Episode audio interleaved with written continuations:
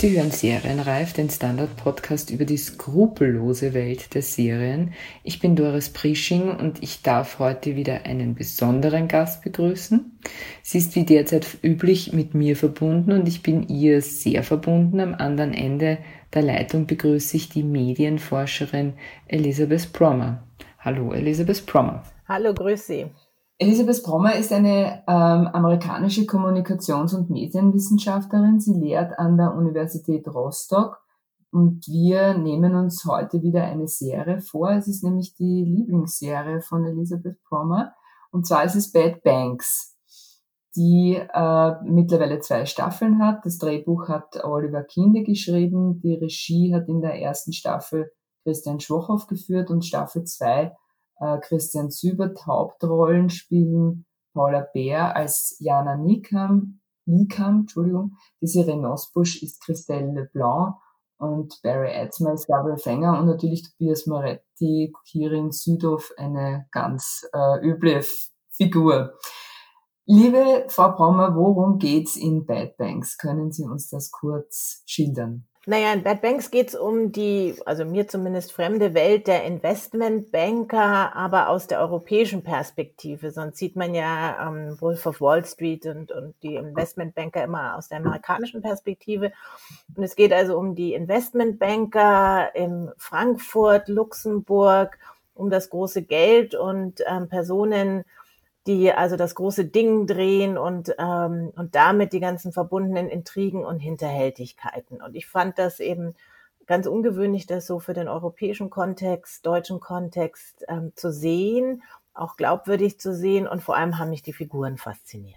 Okay, und zwar, äh, welche Figuren haben Sie besonders fasziniert? Naja, in dem Fall die Frauenfiguren. Also das war ähm, das, was ich ähm, ja immer mir gewünscht habe, dass ambivalente, böse Figuren, Figuren, die ähm, sozusagen zum Teil böse, zum Teil gut ähm, und auch richtig böse Figuren weiblich sind. Und mhm. das sehen wir eben in, in Bad Banks eben eigentlich ziemlich ungewöhnlich. Also, dass wir mehrere faszinierende weibliche Figuren haben, Frauenfiguren, also diese Renosbusch, also die geheimnisvolle Dame im Hintergrund. Man weiß lange nicht, ist sie gut oder nicht gut. Und dann Paula Bär, die eben auch schwankt, schwankt zwischen hm. scheuem Reh, ihrem Augenaufschlag und dann einer Hinterhältigkeit und Bösartigkeit und einer Zielstrebigkeit, die eben faszinierend ist. Und das haben wir eigentlich selten bei Frauenfiguren. Frauenfiguren sind sonst immer sehr eindimensional. Mhm. Sie sind entweder ganz gut oder ganz böse, ne? Genau, sie sind entweder ganz gut und dann retten sie die Welt und ähm, sind äh, natürlich immer super schlank, super schön. Also das sind natürlich auch die Figuren ähm, mm. Bad Banks, wobei es dann da auch wieder glaubwürdig ist, weil wir alle so eine Fantasievorstellung von diesem Investmentbanker Leben haben, dass die natürlich perfekt gestylt sein müssen und äh, ja. die Sirin Osbusch hat ja so eine Betonfrisur, Styling, ähm, wo man aber eben auch glaubwürdig oder annimmt, also ich weiß natürlich jetzt nicht, wie es echt ausschaut in so einer Investmentbank, aber wo ich mir vorstellen kann, das passt eben wirklich mhm. so die Art Uniform, die ähm, Klamotten. Und da ist eben tatsächlich, dass die eben nicht nur schön und gut sind, sondern sie sind eben ambivalente Figuren. Und das haben wir so selten bei den mhm. Frauenfiguren, dass sie natürlich auch sie Sorgen machen, schon auch was Gutes haben und vor allem die, die Paula Bär, die eben wirklich mhm. ihrer Karriere alles unterordnet. Für mich ist ja am spannendsten, was macht so eine Serie mit mir? Wie spielt die mit meinen Sympathien, ja. Und das ist ja eben in Bad Banks wirklich ganz stark, weil die Jana Likam ist eine, die karrieremäßig über Leichen geht, aber trotzdem ist sie eine Sympathieträgerin, man fiebert mit ihr mit, ja. Wo liegen denn ihre Sympathien? Also meine Sympathien liegen schon auch bei Paula Beer, also bei der, bei der Jana Likam, aber eben nicht nur. Also ich, ich, ich fand ja, also Sympathien ist vielleicht ja nicht das richtige Wort, mhm. weil die Figur, die diese Renospo spielt, ist ja jetzt keine sympathische Figur. Also man kann ja nicht wirklich ähm, sagen, mit der, das möchte ich, dass das meine beste Freundin ist. Aber sie hat mich schon sehr fasziniert. Also dieses glaubwürdige, ähm, kämpfen um Positionen, ähm, dass sie jetzt endlich da Vice President oder President werden mhm. möchte und in den Rang aufsteigen möchte. und wir aber auch nicht so richtig ihren Hintergrund kennen. Ähm, also in der zweiten Staffel lernen wir ja ein bisschen mehr über, über ihren Hintergrund kennen oder über mhm. ihre Persönlichkeit. Aber gleichzeitig bleibt sie ja so eine, eine faszinierende Figur, die eben aufsteigen will.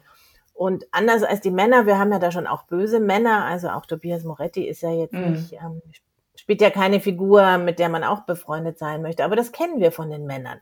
Oder dann gibt es ja diesen anderen ähm, Chefbanker, der ähm, natürlich auch ähm, eine Figur spielt, die wir eben schon kennen, also der, der Robert Kano, also der, der eigentliche ja. große Banker. Aber die kennen wir ja, dass diese Männer dann ähm, rücksichtslos sind und, und hinterhältig das und über Leichen gehen, das ist uns ja bekannt und dass wir das jetzt aber bei Frauen sehen. Und da fand ich eben ähm, ähm, die LeBlanc am faszinierendsten. Mm. Aber es ist trotzdem so, ja, also ich meine, ich möchte jetzt äh, mit Frau LeBlanc auch nicht äh, befreundet sein, ja, obwohl ich mir es noch eher vorstellen kann als mit äh, Tobias Moretti, also jetzt die Figuren natürlich, ne? Und, äh, und irgendwie ist es aber schon so, ja, ich weiß nicht, wie es Ihnen gegangen ist, aber bei mir war es schon so, dass ich mir gedacht habe, ich hätte jetzt irgendwie so gern, dass die zwei, also Leblanc und, äh, und, und, und Likam, sich zusammentun und quasi sich gegen die Machtstrukturen ja, der Männerwelt äh, auflehnen und die sollen gewinnen. Ja. Und gleichzeitig ist es aber so, dass die das tun, für jede für sich, also es zumindest versuchen, äh, aber natürlich auch mit Mitteln, die total fragwürdig sind, ja. Und das ist irgendwie so dieses Verführerische ja, daran, dass mich da eine Serie reinzieht, ja, und mich zum Komplizen macht für schändliche Taten in Wahrheit, oder? Das ist doch spannend. Das ist das für ist mich spannend irgendwie, und das ist natürlich ähm, Fantasie und Fernsehen und Fiction. Mm. Also wir schauen ja dauernd Sachen, die vollkommen realitätsfern sind und wo wir uns zum Komplizen auch von Verbrechern oder oder ähm, moralisch fragwürdigen Verhalten machen. Aber das ist ja das Schöne am Fernsehen, dass es ja eben nicht das echte Leben ist und wir nicht wirklich mit denen befreundet sind und nicht wirklich ähm, uns überlegen wollen, sind das unsere Freunde oder nicht, sondern das mhm. ist ja eben das, das Schöne, dass wir entspannen können und ähm, uns in vollkommen fremde und vielleicht un, un, unwirkliche Welten.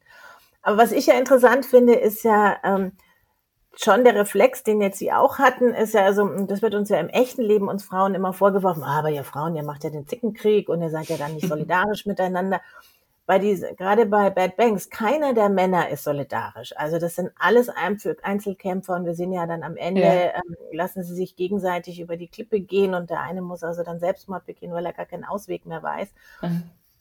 Und da erwarten wir überhaupt nicht, dass die sich zusammentun. Und bei den Frauen sind wir schon alle so gepolt, ah, die müssten sich eigentlich zusammentun und zusammen den Männern zeigen. Aber nee, sie benehmen sich dort eben wie die Männer, mhm. einzelkämpferisch, ähm, haben alle ihr eigenes Päckchen. Also so ganz durchschauen tun wir ja auch, ähm, auch Jana Lika und Paula Bär noch nicht, was sie eigentlich so antreibt und motiviert.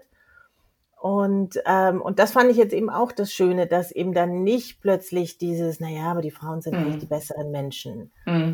ähm, mm. dass dieser Modus nicht gekommen ist, sondern nee, wir Frauen können genauso bös und hinterhältig sein wie alle anderen und das ist doch schön.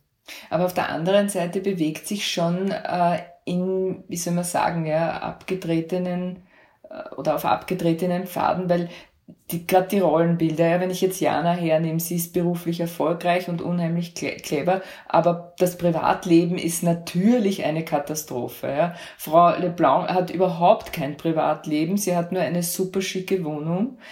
Das ist die Frage, ja. Muss es in den Drehbüchern bei Frauen immer auf Kosten der Familie gehen, wenn sie Karriere machen? Ja, das scheint so zu sein. Das finde ich auch tragisch. Also das ist, ähm, also es geht mir jedes Mal auf den Senkel. Ich muss jetzt gerade ähm, andere andere Serie gucken. Meine Tochter guckt, gerade ähm, ähm, Grey's Anatomy alle Folgen.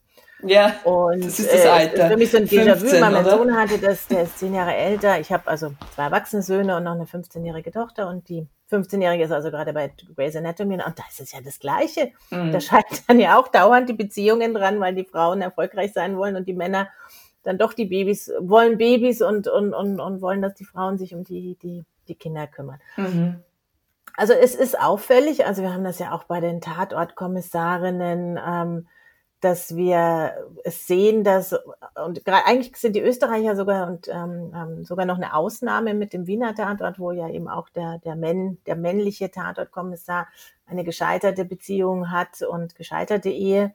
Aber ansonsten mhm. sehen wir das fast immer nur bei den Frauen, dass die berufliche Karriere auf Kosten der Familie geht. Also ich finde das auch problematisch.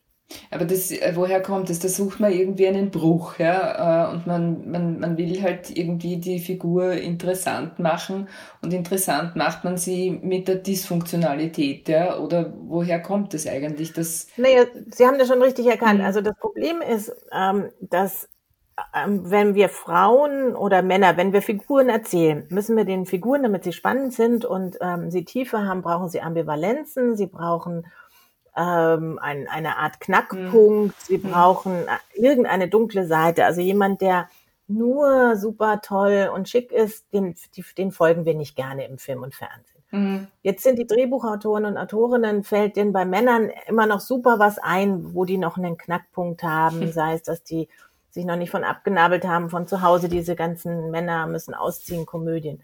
Und komischerweise bei den Frauen, und das ist ja das, was ich immer den, den, dem Fernsehen vorwerfe und Film und Fernsehen, weil wir so eindimensional sind, ist ein, die einzige, das einzige Adjektiv, was wir haben, wir Frauen, ist Frau sein. Für die meisten. Das heißt, unser Frausein macht uns besonders aus dem Blick der, das, also ich meine, das ist ja nichts Neues, Simone de Beauvoir hat das ja auch schon aufgeschrieben, aber es zeigt sich dann bei Film und Fernsehen, also wenn unsere einzige besondere Adjektiv, unser besonderes Adjektiv Frau sein ist, dann muss ich das betonen. Und was hat eine Frau? Immer den Konflikt Familie, Beruf. Und so, als ob wir keine anderen Tiefen haben können. Und da fand ich jetzt schon ähm, ähm, Bad Banks eben schon interessant und spannend, weil schon versucht wurde, den Frauen noch andere Probleme und andere Spannungen ähm, mm, unterzujubeln. Also wenn wir da Tao anschauen, die also aus der vietnamesischen Familie stammt und deren Abstammung und Abnabelung ist ja nicht unbedingt nur das Frausein, sondern eben wie ähm, entwickle ich mich und nable ich mich ab von meiner Familie, dem engen Familienkontext einer Migra Migrationsfamilie. Oder wir haben ähm, schon bei Christelle eigentlich ja das Schöne, dass wir eben so nicht so viel sehen von ihrer Familie oder Paula mhm. Bär, sondern eben ihr Verhalten als hinterhältige ähm, Chefin. Okay, ja. Ich meine, das gibt an, besonders an der zweiten Staffel gibt es dann schon auch noch Kritikpunkte. Und zwar habe ich gelesen, dass die Charaktere sich nicht entwickeln, wurde beanstandet. Ich habe irgendwo gelesen, die unkonzentrierte Soap-Version dieser harten Serie Verbrechen, Sex, Familie wie würden Sie diese zweite, speziell die zweite Staffel im Vergleich zu, fällt die ab oder, oder, oder ist es für Sie im Grunde genommen, hält es das, das hohe Niveau sozusagen der ersten? Also für mich hält es das hohe Niveau. Ich, ich war ja gespannt, wie schafft man das, das weiter zu erzählen mhm. und dass man weiter gespannt dabei bleibt und ähm, ähm in, in, also sozusagen, welchen Krimi erzählen Sie uns jetzt? Und ich fand, das haben sie ganz gut hingekriegt. Mhm. Also, dass sie einen, einen neuen Krimi erzählt haben, auch mit der Backstory und dem Hintergrund. Ähm, und doch die alte Geschichte auch wirklich verlassen haben. Ähm, mhm. Ja, also. Ich meine, aber ich vielleicht bin ich ja sagen, jetzt auch eine ja. nicht so anspruchsvolle Film- und Fernsehguckerin. Naja, also, das glaube ich, ich nicht. Ich bin dran geblieben. Also mir hat's ich meine, ich muss ja ehrlich ich sagen, ein bisschen, ja, ich, ich muss schon sagen, also ein bisschen eine Soap ist es schon mehr geworden als in der ersten Staffel, meiner Meinung nach, weil da sind dann schon Sachen dabei. Also zum Beispiel die Geschichte mit dem Bankenaufseher, ja, dass der dann irgendwie noch ein ihrer Kidnapper ist, ja, das ist mir dann irgendwie zu viel gewesen, ja. Und die erste Staffel war schon irgendwo auch in dem Sinn, also für mich einfach bereichernder, weil man eben so sehr in diesen Bankenkosmos, der unser einem ja völlig fremd ist, ja, mehr reinschauen durfte. Ja. In der zweiten Staffel ging es halt wirklich mehr um die Intrigen, ja. Und das ist sozusagen ja Dallas und Denver Clan, wer sich noch erinnert, ähm, im Grunde genommen ein bisschen ähnlich gewesen, ja. Das ist so meine, das war mein Eindruck, ja.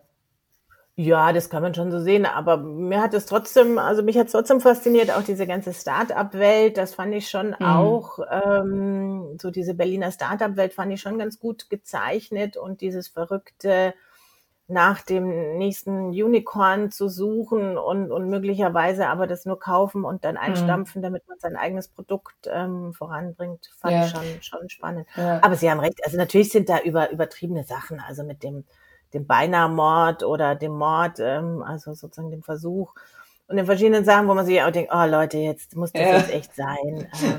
Aber es war spannend. Also ich habe es auch in einem, habe ich es in einem durchgeschaut, ja nicht ganz, aber schon. Also man, man hat schon ein Suchtpotenzial sozusagen da in sich erkannt. Ja. Und das liegt zweifellos auch, also für mich, an der Desiree Nosbusch. Ja. Diese Figur ist wirklich atypisch besetzt worden und sie fällt ja auch aus der Rolle und da kommen wir sozusagen zu ihrem Forschungsgebiet, wo äh, Frauen über 40 nur wenige Hauptrollen geschrieben bekommen. Sie haben darüber mhm. eine Studie gemacht, nämlich äh, im Auftrag der Maria Furtwänger äh, Stiftung Malisa. Die ist vor zwei Jahren, glaube ich, rausgekommen und da haben sie das äh, ziemlich genau belegt, wie sich das äh, darstellt. Also wie schwierig das es für Frauen als Schauspielerinnen ist, äh, ab einem gewissen Alter eine Hauptrolle zu bekommen. Können Sie ein bisschen erzählen da über die zentralen Ergebnisse beziehungsweise auch wie sich das jetzt in der Zeit nach Ihrer Beobachtung weiterentwickelt hat? Naja, wir haben für die Studie ähm, ein, ein repräsentatives Sample, also eine, eine repräsentative Auswahl des deutschen Fernsehens ähm, von 2016 angeschaut und haben dazu zwei Wochen fern, fern also 21 Sender, ähm, zwei Wochen lang aufgenommen und analysiert und haben tatsächlich gezählt, wie oft kommen Frauen und Männer als Hauptakteure, Hauptfiguren vor und ähm, vor allem auch als Hauptrollen im, im fiktionalen, also im erfundenen Fernsehen.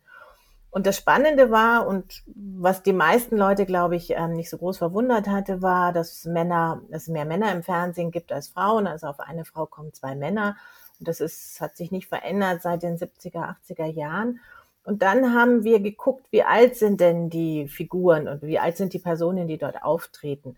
Und da war das ähm, echt erschütternde Ergebnis, bis so 30 kommen Frauen und Männer gleich oft vor. Also da haben wir sogar ein bisschen mehr Frauen, also junge Frauen. Und ab 30, also das heißt, im Fernsehen wird eine Frau ab Mitte 30 alt, kommen Männer sukzessive häufiger vor.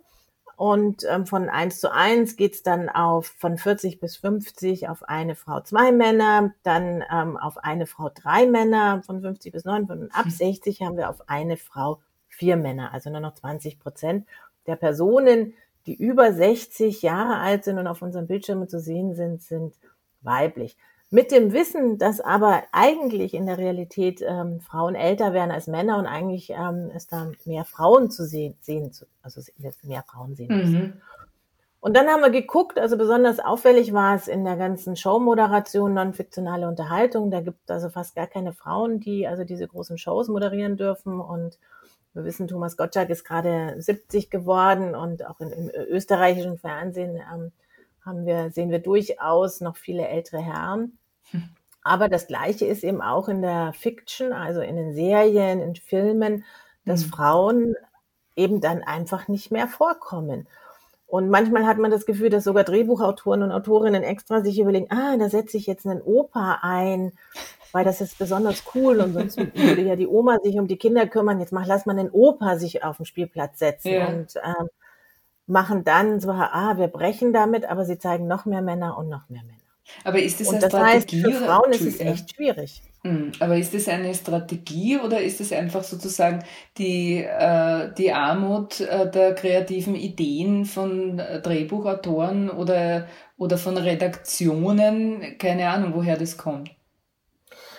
Naja, es ist, glaube ich, die Armut, also es ist tatsächlich, Sie haben es ganz gut geschafft, gesagt, die Armut der kreativ, kreativen Ideen und eben, also die Armut und dann eben dieses stereotype Bild, dass die Frau im, im Fiktionalen als Love Interest, also als Liebes-Love-Partnerin ähm, vorkommt, als, als, als, Ehefrau, als junge Ehefrau, als Geliebte, wenn die zusammenkommen.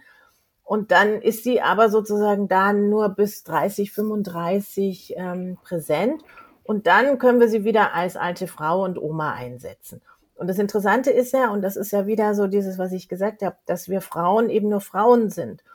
Dass offensichtlich hm. Drehbuchautoren, aber auch Redakteure und Redakteurinnen nicht vorstellen können, dass wir ein Leben zwischen 35 und 60 haben. Also dass man und dass das Leben nicht nur Kinder großziehen ist und dann plötzlich Empty Nest Syndrom zu haben. Also eine ganze Weile hatten wir dann ja diese leichten Komödien, wo dann die Frauen mit 50, 55 plötzlich in die Sinnkrise kommen, weil die Kinder ausgezogen sind. Aber ähm, es gibt ja noch eine ganze Menge anderes Leben zwischen 35 und 50, was sich eben für Frauen nicht nur um Kinder dreht. Ja, ja. Und das wird nicht geschrieben und deshalb ist es natürlich für diese Renosbusch ähm, ja so faszinierend gewesen, dass sie diese Rolle angeboten bekam. Sie hat ja erzählt in verschiedenen Interviews, und Podcast, dass sie eigentlich aufhören wollte mit dem Schauspielern, weil sie keine interessanten Rollen mehr bekommen mhm. hat. Und plötzlich kommt diese super böse ähm, Christelle LeBlanc und ähm, pusht die Karriere. Und ich denke, das ist schon super, weil jetzt hat sie ja, ja auch diesen einen Krimi, wo sie auch so eine ganz ähm, verhärmt, nicht nur verhärmte, aber durchaus auch eben realistische Kommissarin spielt. Also Sie hat, Schau ihr äh, gerne zu. Ja, es gibt äh, in der ZDF-Mediathek gibt's ein äh, Interview mit ihr, ein längeres, wo sie erzählt, wie es begonnen hat, als sie zum Film kam. Und das ist so eine klassische äh, Szene. Ich weiß jetzt nicht mehr, wie der Film geheißen hat, ja, aber das war, glaube ich, so ein Softporno, ja. Und man hat ihr nichts gesagt. Ja? Also man hat dir gesagt, ja, da kommt jetzt die Szene und du siehst, siehst dich halt da jetzt mal aus, aber man sieht es nicht. Ja? Und äh, dann hat sie erzählt, man hat alles gesehen, ja. Und es war einfach ein wahnsinniger Betrug äh, an ihr. Und sie war dann fortan, äh, hat sie ja wirklich einen äh, sehr schlechten Ruf gehabt, eben durch diesen Film, der wohl eine große Popularität erlangt hat, aber äh, im Grunde genommen eine, eine irre MeToo-Geschichte, oder? Ja, ja, also irre. Und, und, und ähm, für mich war ja sozusagen als Groß, Großwerden, Großwachsen war die, die Serien Osbusch war, ist ein Teil meiner Kindheit. Also mhm. die ist ein, zwei Jahre älter als ich, aber die hat ja sehr viel Kinderfernsehen moderiert, sehr viel Shows moderiert und das ist so, wenn man jemanden ganz toll fand, die sprach, spricht doch drei oder vier, na warte, mhm. vier, fünf Sprachen fließend und ähm, dann ähm, hat sie doch auch ähm, so den, den Grand Prix moderiert und alle die Sachen. Also das ist so, wenn du, wenn du so, so 12, 13 bist und denkst, wie, wie will ich werden, mhm. ja, so wie, wie diese Renosbusch. Und ähm, das Faszinierende war ja, dass dann so die Karriere durch diesen komischen, ähm, ich glaube, es war nicht, also ob es ein Porno war, weiß ich gar nicht mehr, aber es war eben damals, was so in war in den 80ern, dass man eben dann durch, durchaus Haut sehen sollte eher so soft irgendwie. Ne? Also, Geschichte. Ja. Und ähm, dass sie dadurch eben aber eben auch gleich von der Presse so niedergemacht mhm. worden ist und, und so eine Schublade gesteckt worden ist. Und natürlich war das Machtmissbrauch ähm, par excellence. Und das Interessante ist aber, wenn Sie sagen, eben von der Presse so niedergemacht werden, das ist sozusagen, das waren die Hasspostings von heute im Grunde genommen. Ne? Genau, das waren die Hasspostings von heute. Und dann wissen wir ja wieder, wie das so ist. Bei Frauen wirst du ja niedergemacht auch fürs Frausein mhm. und fürs, für dein Aussehen und für, also was weiß ich, mit Worten wie Schlampe und noch schlimmeren mhm. Worten. Männer, also in der ganzen Zeit, also da gab's ja ähm, ähm, so diese 70er Jahre Filme. Was glauben Sie, welche auch von, von, von den Liedermachern? Also Konstantin Wecker, der war auch jung und brauchte Geld und taucht in so komischen yeah. Sex- und Lederhosenfilmen auf kein Mensch hat sich dafür interessiert und schreibt mhm. dann, ähm, seine Karriere ist am Ende, weil er ähm, in schrecklichen Filmen mitgespielt hat, sondern für den Mann ist es okay, der, der braucht halt mal Geld oder der hat halt mal einen, einen Fehler gemacht in seiner Karriere. Bei der Frau ist es dann eben sofort sie persönlich auf ihr Äußeres reduziert und auch ein großes Problem für die Karriere. Aber, aber es kommt an irgendwie, oder? Weil sonst würde man es mal, also jetzt quasi zynisch gesprochen, ja. Also man, äh, man kommt damit an. Es wird aufgegriffen. Es, es ist einfach so, dass man damit eher äh, thematisch eine Aufmerksamkeit erlangt als bei einem Mann. Warum ist das so?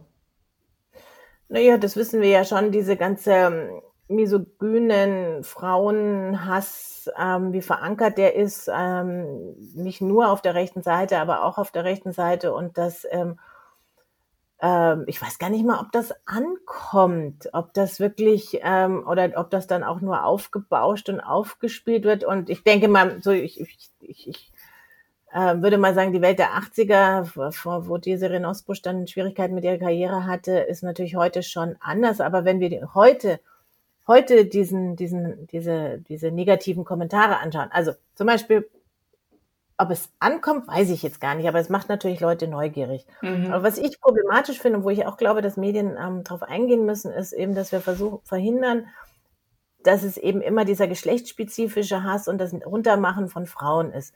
Also bei jedem Interview, was ich ja dem Standard gebe zu meinen Gender-Themen, erscheint ja unten eine große, lange Diskussion. Und ähm, viele der Diskussionsbeiträge, und ich weiß gar nicht, was sie alles vorher schon löschen, hm. sind ja ähm, sehr negativ, sehr auf mein Frautsein und dass ich als Frau, als Wissenschaftlerin ja eigentlich ähm, nicht objektiv sein kann oder alles hm. Mögliche. Aber ich werde eher selten als Wissenschaftlerin runtergemacht, sondern sehr häufig für mein Frausein. Und ähm, das sind ja Sachen, die Männer so gar nicht begegnen und ähm, mit dem sie sich auch nicht auseinandersetzen müssen. Und ich glaube, dass wir da eben alle auch gesellschaftlich dran arbeiten müssen, dass wir das ähm, nicht so sichtbar machen und eben auch dagegen arbeiten und uns anfangen, also sozusagen mit Frauen auch für ihre Arbeit und nicht nur für ihr Aussehen und Frau sein uns daran abzuarbeiten und mhm. sich damit auseinanderzusetzen. Mhm. Zum Runtermachen im Standard muss ich sagen, also danke für dieses Feedback. Wir werden uns das anschauen und, äh, und unsere äh, Forenwärter, Wächter und Wächterinnen werden ein besonderes Augenmerk darauf halten, weil das soll natürlich nicht sein. Also wir wollen sozusagen hier nicht eine Plattform bieten, ja, und ja. Ja, ja, aber das ist, Entschuldigung, wenn ich jetzt den Standard ja. erwähne, aber es ist gar nicht mal der Standard selber, sondern es, es sind alle, alle, alle öffentlichen Plattformen und Diskussionen mhm. und ich bekomme auch E-Mails. Und ich mhm, bekomme Aha. ja nie E-Mails. Also ich habe jetzt gerade mit einem Kollegen gesprochen, der dann, ähm, wenn er, ähm, er hat ein heißes Thema angepackt und dann bekommt er E-Mails, aber tatsächlich, die ihm vorwerfen, kein guter Wissenschaftler zu sein. Und ich bekomme ja selten wie E-Mails, die mir keine, die mir vorwerfen, mhm. keine gute Wissenschaftlerin zu sein, sondern ich bekomme E-Mails, die mir erstens vorwerfen, als Frau nicht gut auszuschauen, nicht gut denken zu können und überhaupt ähm, nicht objektiv forschen zu können zu Gender-Themen.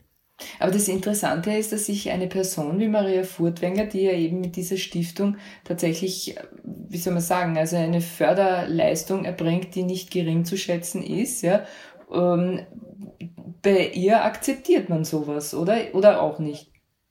Doch, bei ihr akzeptiert man das. Also da ist, ähm, denke ich, ähm, also es ist, ist ja sehr glaubwürdig. Also Maria Wortwängler ist ja ähm, auch sehr glaubwürdig und es ist tatsächlich ja ihr ein großes Anliegen in der ähm, auch da was zu bewegen und ähm, was zu verändern. Und ähm, durch ihre sozusagen Bekanntheit auch als Tatortkommissarin ähm, hat sie da diese hohe Glaubwürdigkeit und natürlich akzeptiert man das. Jetzt geht's äh, auch um die Frage, was Corona für Serien und Stoffe bedeutet, nämlich gerade im, im Hinblick äh, darauf, was wir vorhin besprochen haben, nämlich dass sozusagen Frauen ab 40, 50, 60 nur wenige Hauptrollen beschrieben, äh, geschrieben bekommen. Was erwarten Sie für also da in diesem Bereich, wenn es jetzt eben darum geht, dass man sagt, ja, also ich weiß nicht, der ältere Frauen jetzt sagen wir einmal ab 70 oder 60, sind äh, für äh, Corona eine Risikogruppe. Da wird es dann noch weniger geben, oder? Naja, wenn es fair wäre, müsste es für Männer und Frauen ab 60 äh, weniger Rollen geben. Also weil Männer sind da ja genauso ähm, gefährdet wie Frauen. Ähm, eine Weile haben wir ja sogar gedacht, dass Corona mehr Fra Männer erwischt als Frauen. Ich glaube, das hat sich inzwischen mhm. auch wieder erübrigt. Aber ähm, na, das berichten jetzt einige. Also einige berichten ja, dass eine Altersdiskriminierung am Set stattfindet. Und da sind natürlich die, die öffentlich-rechtlichen Sender oder auch die Kulturförderungen gefragt, ähm, mhm. da das abzupuffern. Da geht's ja einfach nur um Versicherungsgeschichten und ähm, Ausfallversicherungen und dass eine, eine Versicherung das halt eben nicht übernimmt, wenn eine ältere Person am Set ist und dann ja. an Corona schwer erkrankt, wer zahlt dann den, sozusagen den, den Schaden?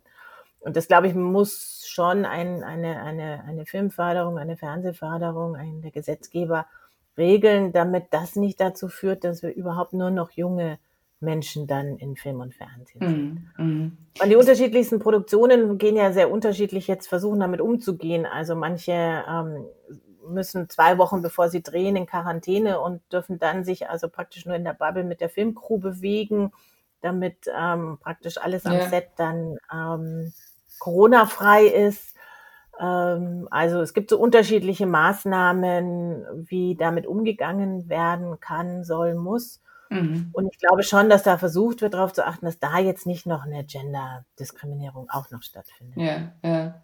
Es gibt äh, eine ganz neue Studie, die Sie vor kurzem veröffentlicht haben, äh, liebe Frau Brommer, und zwar geht es da um die äh, Experten und Expertinnen im Fernsehen, äh, mhm. die sozusagen über Covid, äh, Corona, über das Virus befragt werden und die äh, im Fernsehen zu Wort kommen. Vielleicht können Sie da noch kurz schildern die interessanten Ergebnisse oder Beobachtungen, die Sie da gemacht haben. Naja, ähm, angefangen hat das auch wieder, dass ähm, Maria Furtwängler auch ferngeschaut hat, so wie ich, und dann mich anrief und sagt, Mensch, ähm, kommt, dir, kommt dir das auch so vor, dass da hauptsächlich Männer als Experten auftreten und nur Männer uns die Corona-Welt erklären? Und dann haben wir das gemacht, was wir wieder, was wir immer tun. Wir zählen. In dem Fall haben wir zwei Wochen einfach alle Corona-spezifischen Sendungen im Fernsehen gezählt. Und in der Tat ist es so, dass auch ähm, in der Corona-Zeit Frauen unterrepräsentiert sind. 80 Prozent der Experten, Expertinnen, die für Corona befragt werden, sind Männer. Und dann war aber gleich klar, na ja, also zumindest jetzt in Deutschland ist der, ähm, ich glaube, das ist anders in Österreich. In Österreich ist ja eine der großen Expertinnen eine Expertin. Mhm. Aber in Deutschland ist der Leiter des Robert-Koch-Instituts, ist ein Mann, der Christian Drosten ist ein, einer, der auch einen Podcast hat und sehr, ähm, sehr häufig zitiert wird, wobei er gar nicht mal so oft mit den Medien selber spricht, sondern sein Podcast wird häufig zitiert. Aber wir haben sozusagen die, die, die Leiter an Unis, von Uni-Instituten sind männlich, weil Uni-Wissenschaft ist eben auch sehr ähm, ähm, genderungleich. Lass uns doch mal gucken, wenn wir diese Leitungsfiguren, die mit Männern besetzt sind, rausrechnen und schauen mal, wenn wir die ganz normalen Hausärzte, Hausärztinnen, die normalen Klinikärzte, Ärztinnen, Anästhesisten, die also ganz normal in der Klinik arbeiten, anschauen. Wenn wir das andere rausrechnen und wir jetzt nur die Ärzte und Ärztinnen ohne Leitungsfunktion anschauen, sind es immer noch 80 Prozent Männer. Und das, obwohl wir wissen, dass wirklich die Hälfte der Ärzte und Ärztinnen Frauen sind, auch vor allem in den Kliniken sehr viel mehr Frauen arbeiten als jetzt angestellte Ärzte und Ärztinnen, also nicht unbedingt die Chefärztin. Und haben da gesehen, schon wieder ein Gender Bias, schon wieder funktioniert das irgendwie nach dem alten Muster. Wer kann uns das glaubwürdig erklären? Da suche ich erstmal einen Mann, beziehungsweise da fallen mir nur Männer ein oder Männer empfehlen nur Männer also wieder eine ungleiche Welt. Und bestimmte Themen kamen eben auch einfach nicht vor. Mhm. Also Pflege. Und sogar in der, über die Pflege haben dann auch wieder nur Männer gesprochen. Also es war echt erschütternd. Ist es auch äh, der täglichen Routine in Medien geschuldet oder woran sehen Sie hier die oder worin sehen Sie hier die Ursache? Naja, also das, was Journalisten und Journalistinnen uns widerspiegeln, ist, sind ja verschiedene Sachen. Also auf der einen Seite die tägliche Routine, dass wir das, was ähm, immer schon gut funktioniert hat, nochmal machen. Wir greifen auf Bewährtes zurück. Wir haben Datenbanken, die äh, mit Männern, also Männer überwiegend in den Datenbanken haben, wenn man irgendwas sucht. Und dann sagen uns aber auch Journalisten und Journalistinnen, die sagen, ja, aber die Frauen sagen mir mehr ab. Und ähm, da glaube ich, das kann sein, das kann ich jetzt nicht überprüfen, dass es schwieriger ist, Frauen ähm, ähm, als Interviewpartner und Expertinnen zu bekommen. Aber da gibt es wahrscheinlich verschiedene Gründe, warum Frauen absagen. Also zum einen, bis eine Frau eine Expertin ist, die von einem Journalisten, Journalistin angefragt wird, muss sie eben sehr viel mehr publiziert haben, geleistet haben. Ich mache jetzt immer den Witz, weil ich das an der, den Verschwörungstheorien gesehen habe. Da gibt's Medienwissenschaftler, die werden zu Verschwörungstheorien befragt im Fernsehen mit Bildern. Ich den kenne ich gar nicht. Wer ist denn das? Dann google ich den und sehe, ah, der hat gerade eine Masterarbeit über Verschwörungstheorien geschrieben und fängt zu promovieren an. Und draußen sind aber fünf Professorinnen, die auch was erzählen könnten zu Verschwörungstheorien. Die werden aber nicht gefragt. Aber warum? Also das heißt, der, der Mann muss weniger geleistet haben. Eine Frau muss eben sehr viel geleistet haben, bis sie als Expertin bei Journalisten anerkannt wird. Dann gibt es natürlich weniger von uns Frauen ähm, mhm. und dann haben wir weniger Zeit. Also ich werde ja auch sehr viel angefragt. Ich versuche dann immer eine Frau zu empfehlen. Und dann haben wir aber auch wieder etwas, was ich vorhin ja schon erwähnt habe, dass wir Frauen eben dann ja sehr viel mehr negatives Feedback bekommen. Also das heißt, wenn du dich öffentlich äußerst oder ins Fernsehen gehst, dann bekommst du negatives Feedback. Das bekommen Männer gar nicht. Die müssen sich gar nicht damit auseinandersetzen. Und dann ist auch wieder so, dass ich dann manchmal glaube, ähm, Frauen sind so beschäftigt, sich in diesem Berufsleben durchzusetzen und ähm, diese gläserne Decke, von der alle sprechen, und Türen äh, zu durchstoßen und Türen aufzumachen, ähm, die ihnen eben nicht selbstverständlich offen stehen, dass man vielleicht einfach gar nicht mehr die Kraft hat für die ganze Medienarbeit. Mm, mm, und den Männern, die haben ja diese, die müssen ja sozusagen keine Decke durchstoßen, keine Türen aufstoßen, sondern das geht ja alles von selber. Das heißt, die haben ja noch Kraft mm. und Energie und können diese Kraft und Energie viel leichter in Medien an mhm, anfragen. Mhm. Und wie machen Sie es? Also Sie sind ja sozusagen auch eine Betroffene als Frau, äh, sind, wie Sie geschildert haben, auch mit äh, kritischen Postings oder Mails konfrontiert, sind möglicherweise auch damit sehr beschäftigt, die gläserne Decke zu durchstoßen, sind viel angefragt und trotzdem tun sie es. Warum? Genau, also ich habe mir das fest vorgenommen. Ich ignoriere alle negativen Kommentare, ich lese die nicht und ich lösche die E-Mails auch. Also ich würde jetzt eben nie, nie die Kommentare lesen in, in, unter, unter Berichten weil das bringt mich ja gar nicht weiter und zieht mich nur runter. Lösche auch solche E-Mails und habe mir eben vorgenommen, wenn ich Zeit habe und wenn ich es schaffe, die Anfragen alle anzunehmen, beziehungsweise wenn ich es nicht kann und nicht schaffe, immer eine weibliche Kollegin, eine Frau zu empfehlen. Also das ist das. Und natürlich schaffe ich das nicht immer alles. Und ähm, aber ich bemühe mich, Anfragen anzunehmen. Mhm. Ich finde, das ist eine hervorragende Rezeptur, nämlich auch für Kolleginnen in der Branche, in den Medien, in der Wissenschaft oder im Beruf, wo auch immer. Und damit sage ich vielen herzlichen Dank, liebe Elisabeth Promer, für diesen sehr fesselnden und hilfreichen und, äh, wie soll ich sagen, ja, doch äh, optimistischen Ausblick, sagen wir, oder? Ja, vielen Dank für das Gespräch. Mir hat sehr viel Spaß gemacht. Danke auch. Ja, und das war es schon wieder für heute. Philipp Bramer von der Regie und ich danken fürs Zuhören, frohes Schauen und bis zum nächsten Mal. Ciao, ciao.